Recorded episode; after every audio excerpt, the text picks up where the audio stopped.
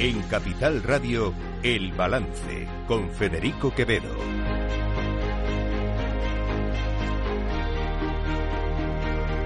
Señoras y señores, buenas noches, bienvenidos este jueves 15 de febrero de 2024. Son las 8, las 7 en las Islas Canarias. Escuchan la sintonía de Capital Radio. Les invito a que nos acompañen desde ahora y hasta las 10 de la noche aquí en el Balance, donde les vamos a contar la actualidad de esta jornada. Eh, miren, eh, durante estos últimos días el Partido Socialista ha puesto mucho empeño, mucho, en eh, focalizar en el Partido Popular, eh, digamos, las incongruencias o las incoherencias de su discurso con respecto al tema de la amnistía o los indultos, etcétera, por ese encuentro de récord que se produjo la semana pasada, en el cual, bueno, ya lo saben ustedes, el Partido Popular dijo que podría, que pudo haber estado, haber sido favorable a unos indultos condicionados a la petición de perdón por parte de Carles Puigdemont y primero obviamente al,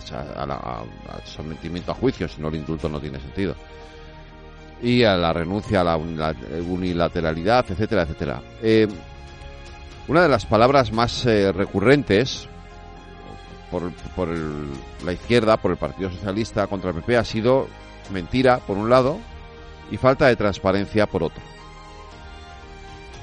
Y tiene cierta gracia, porque desde hace ya varios días, Partido Socialista y el y per Cataluña eh, se están reuniendo en secreto,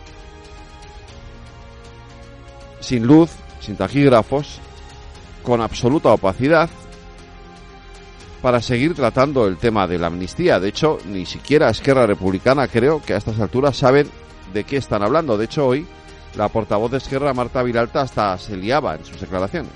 Seguimos insistiendo en que la amnistía es necesaria, es importante y es eh, necesario lo más pronto posible, porque cada día que pasa sin tener esta amnistía es un día menos para poderla, un día, perdón, eh, que lo he dicho al revés.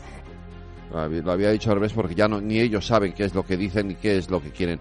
Em, después de eso ya la portavoz de Esquerra ya sí que, digamos, ha cogido el el hilo argumental de su exposición y ha sabido más o menos explicarnos que ellos están siendo sometidos a una terrible persecución por parte del Estado opresor, como dicen, como dicen siempre, y que eh, evidentemente eh, todo esto tiene que ver con eh, la persecución de los jueces.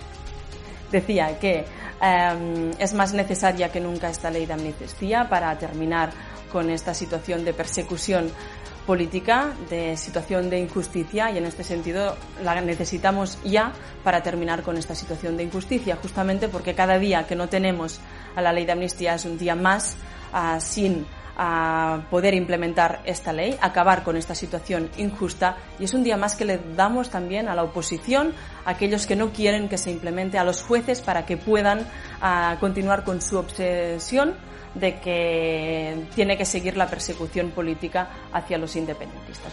Fíjense que hoy el consejero de Derechos Sociales del, gobierno de Pere Aragonés, Carles Campuzano, que es un hombre que viene de la antigua Convergencia, eh, dentro de que puedo tener alguna discrepancia con él en torno a esto de la amnistía, es alguien con, una, con la cabeza muy bien puesta sobre los hombros y con las ideas bastante claras en términos generales, le ha recordado a Junts per Cataluña y también a Esquerra que al final la amnistía la tienen que implementar los jueces.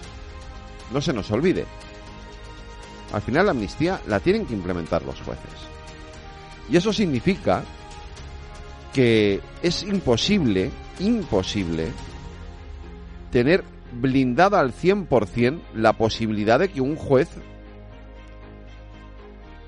por unas causas o por otras, tome la decisión de encausar a alguno de los condenados por el proceso. Por eso el propio eh, Campuzano decía, no es descartable que el gobierno esté planteando que llegado a ese extremo se puedan conceder determinados indultos porque haya algunos de los implicados en el proceso que acaben siendo juzgados de una u otra manera por la justicia.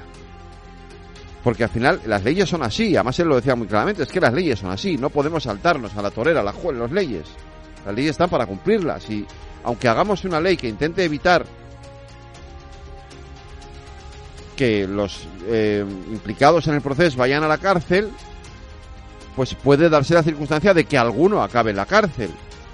Porque, por ejemplo, no se pueda eh, eliminar del todo el delito de terrorismo o sea imposible darle la vuelta o, amnistiar un delito de alta traición. Y si al final esos delitos se, se, se condenan, se sustancian en un tribunal, pues entonces habrá, habrá que recurrir a la vía, por cierto, de la que hablaba Feijó, de la vía del indulto. En cualquier caso, la cuestión está en que seguimos sin saber, con perdón por la expresión, qué puñetas están eh, eh, em, acordando ahora mismo Junts y el Partido Socialista. De hecho, hoy le han preguntado a Jordi Turul y se ha salido por petenera. Se entiende bien, está en catalán, pero se entiende.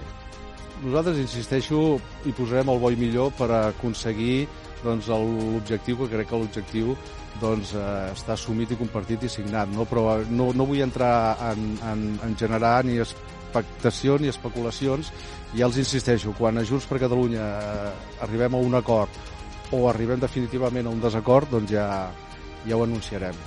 Cuando lleguemos a un acuerdo o lleguemos a un desacuerdo, ya lo anunciaremos.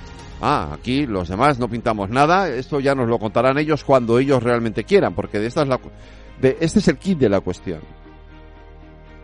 Y vuelvo otra vez al origen de este, de este editorial, de este monólogo. El PSOE y Junts per Cataluña negocian en secreto, sin luz ni taquígrafos y con una absoluta falta de transparencia, como viene ocurriendo desde el principio, por otro lado, con una absoluta falta de transparencia de la que luego le acusan al Partido Popular. Miren, yo me alegro de que hoy eh, el presidente del Partido Popular, Alberto Núñez Feijóo, haya salido un poco del carril de la amnistía y de los temas nacionales y por fin en la campaña gallega haya hablado de otras cosas que no tienen que ver con esto. Galicia, y ahora ya me las conozco todas, es la mejor comunidad autónoma en conciliación. ¿Por qué? Pues porque llevamos tres años siendo la primera y única comunidad autónoma donde la escuela infantil es gratuita. En Madrid una guardería vale 800 euros. En Galicia a lo mejor vale un poco menos. Pero claro, que tú que tengas un hijo o una hija y que tengas que quitarte tu sueldo 600 euros al mes, o que la Junta de Galicia, con el dinero entre todos, diga la prioridad en Galicia es tener hijos. Por tanto, la escuela infantil es gratuita. No lo hay en toda España. Bueno, aquí estamos ahorrando unos mínimo 2.000 euros por hijo al año. Digo mínimo, porque las guarderías en las ciudades son mucho más caras. Bueno, la tasa de escolarización es la más alta de España en, en, la etapa educativa de la escuela infantil. Claro, son gratuitas. Y al ser gratuito, lógicamente a la gente que no tiene recursos también las puede mandar.